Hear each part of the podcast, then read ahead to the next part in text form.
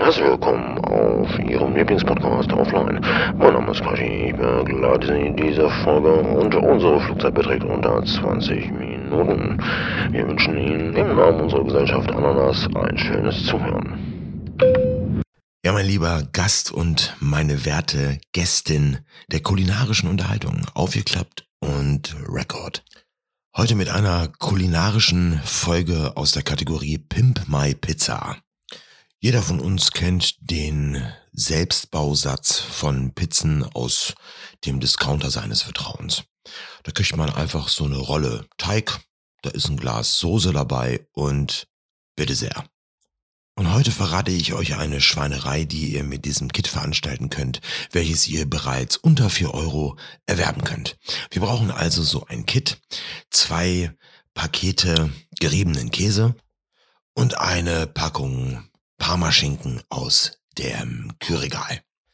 In der heimischen Küche angekommen, packt ihr dieses Paket aus, rollt den Teig auf dem mitgelieferten Trägerpapier aus, so dass dieser Teig gerade vor euch liegt. Dann schnappt ihr euch ein Backpapier in der Größe eures Backblechs und legt das auf diesen Teig drauf, möglichst mittig, ja, rechts und links ist das ziemlich knirsch, die gehen schon ziemlich gut bis an den Rand, aber halt eben mittig. Bisschen feststreichen und dann wird dieser ganze Kladderadatsch umgelegt. Ihr zieht das mitgelieferte Trägerpapier ab von dem Teig und nun ist er auf eurem Backpapier.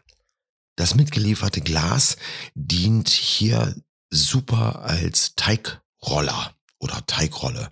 Also fangt ihr jetzt an von der Mitte mit diesem Glas mit leichtem Druck nach oben hin, also zu der Längsseite, das Ganze auszurollen. Und dann dreht ihr das um und dann rollt ihr das in die andere Richtung, so dass der Teig einfach größer wird, dünner wird, größer wird.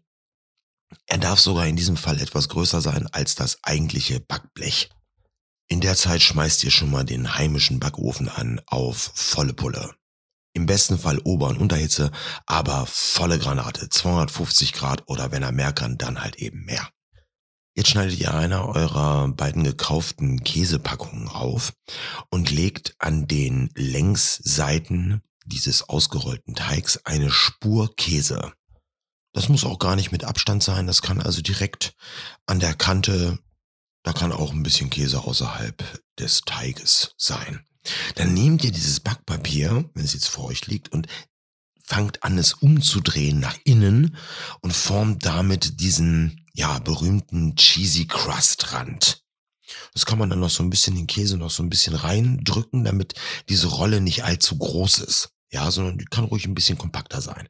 Rechts und links, das ist dann so ein perverses Spiel, da kann man mit dem Finger so ein bisschen nachdrücken, aber auch an den Seiten rechts und links zudrücken. Dann habt ihr so eine richtig akkurate Käserolle gemacht. Das macht ihr von der anderen Seite auch.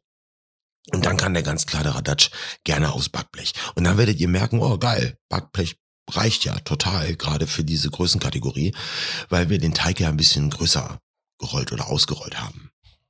Das Glas Tomatensauce könnt ihr gerne pimpen. Der eine macht's, der andere nicht. Auf jeden Fall kommt jetzt diese Tomatensauce in die Mitte.